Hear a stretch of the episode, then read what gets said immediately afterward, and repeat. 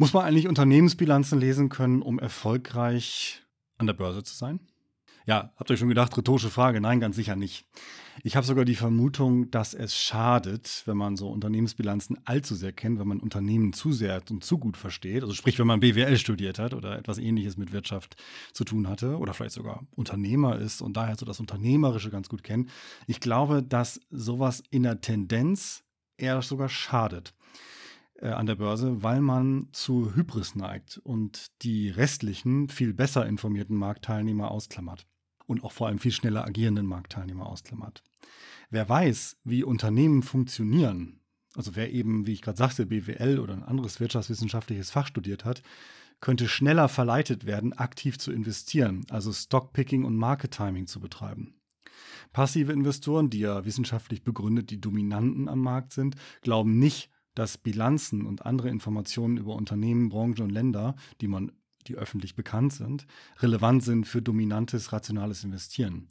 Diese Informationen schaden eher, weil sie nämlich ablenken und verführen können. Hier ist tatsächlich Ignoranz richtig.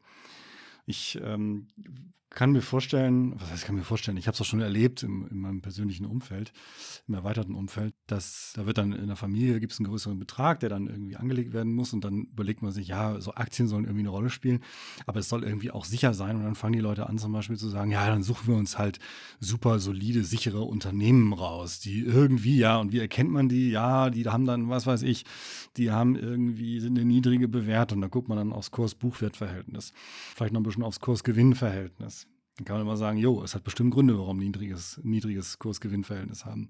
Oder man guckt auf eine konstante oder eine konstant steigende Dividende, weil das scheint ja dann ein Erfolgsfaktor zu sein. Kann, kann, konnte mir auch noch keiner erklären, warum das jetzt für ein solides Unternehmen steht. Vor allem in der Zukunft. Und warum das dann eine halbwegs ordentliche Rendite abwerfen soll.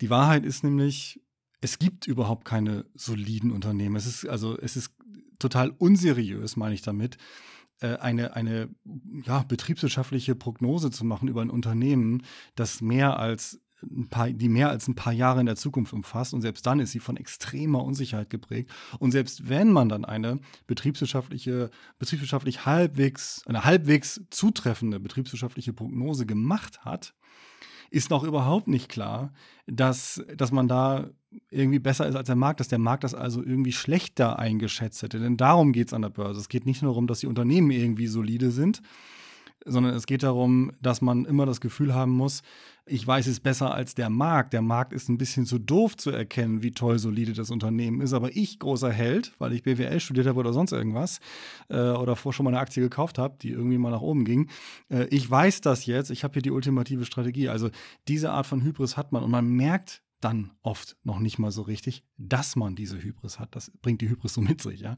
Man wüsste, dass man sich gerade selbst überschätzt, dann würde man es ja vielleicht lassen, aber es ist eben nicht so. Und das Problem ist eben auch, wenn man dann einmal sich so öffentlich positioniert hat dazu und dann so gesagt, ja, und dann musst du das so machen, musst du das so machen und dann musst du die Aktie kaufen und dann kaufst du da noch einen Blutchip und guck mal hier, solides Unternehmen und gegessen wird immer und getrunken wird immer, also noch ein paar Nahrungsmittel und Konzerne und was da alles geredet wird, dann kann man schlecht wieder zurück. Na, also dann ist es wahnsinnig, ist es ein großer Schritt zu anzuerkennen, hey, ich habe eigentlich überhaupt keine Ahnung gehabt, denn man muss ja eingestehen, dass man auf Basis von totaler Selbstüberschätzung, von völliger Inkompetenz äh, irgendwelche Tipps gegeben hat, die wahrscheinlich gefährlich waren, weil sie Unterdiversifikation zur Folge hatten und weil man überhaupt nicht verstanden hat, wie man Risikomanagement an der Börse richtig macht.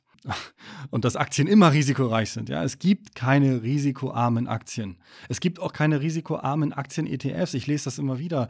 Ja, ähm, dann kauft man sich halt einen ETF, der, der irgendwie solide ist oder, oder allgemein. Ja, durch die breite Streuung hat man weniger Risiko. Ja, das stimmt. Man hat weniger Schwankung und vor allem auch weniger Pleiterisiko. Praktisch irgendwann gar kein Pleiterisiko mehr, so gut wie null, wenn man weltweit streut. Nur die Schwankungen bei einem weltweit streuenden ETF sind immer noch gigantisch und das ist nichts, was im normalen Erfahrungshorizont eines, eines normalen Menschen so liegt, ne? dass man eben so das Depot um 50, 60 Prozent nachgibt, zugegeben. Das ist schon ein ziemlich heftiger Crash, passiert auch nicht jedes Jahr, aber passiert eben mal so alle, weiß ich nicht, 10, 15 Jahre oder so im Durchschnitt. Ne? Und dazwischen gibt es eben auch heftige Rücksetzer. Und also ein ETF, also wer immer irgendwie davon redet, Börse ist sicher und solide und ich weiß das, weil ich habe Unternehmen, Branchen, sonst irgendwas analysiert und die großen Daten, ich habe sie alle im Kopf und so, der verkennt wirklich, wie klein er ist äh, im Vergleich zum großen Markt. Und er vergisst auch, dass es am meisten darauf ankommt, dass man, dass man, dass man besser ist als der Markt, was man rationalerweise nie annehmen darf. Jedes einzelne Unternehmen, egal worum es geht, kann pleite gehen. Die Wahrscheinlichkeit, dass es pleite geht, ist sogar sehr, sehr hoch. Und jedes Unternehmen, wenn es nicht gleich pleite geht, kann auch mal 50 oder 70 oder 80 Prozent fallen im Kurs. Das ist machbar. Es gibt keine Unternehmen, die prinzipiell durch ihr Geschäftsmodell davor gefeit werden. Und je früher man das begreift, desto besser ist es, denn desto weniger Murks wird man machen mit dem eigenen oder mit dem Familienvermögen. Macht was draus. Bis demnächst und tschüss.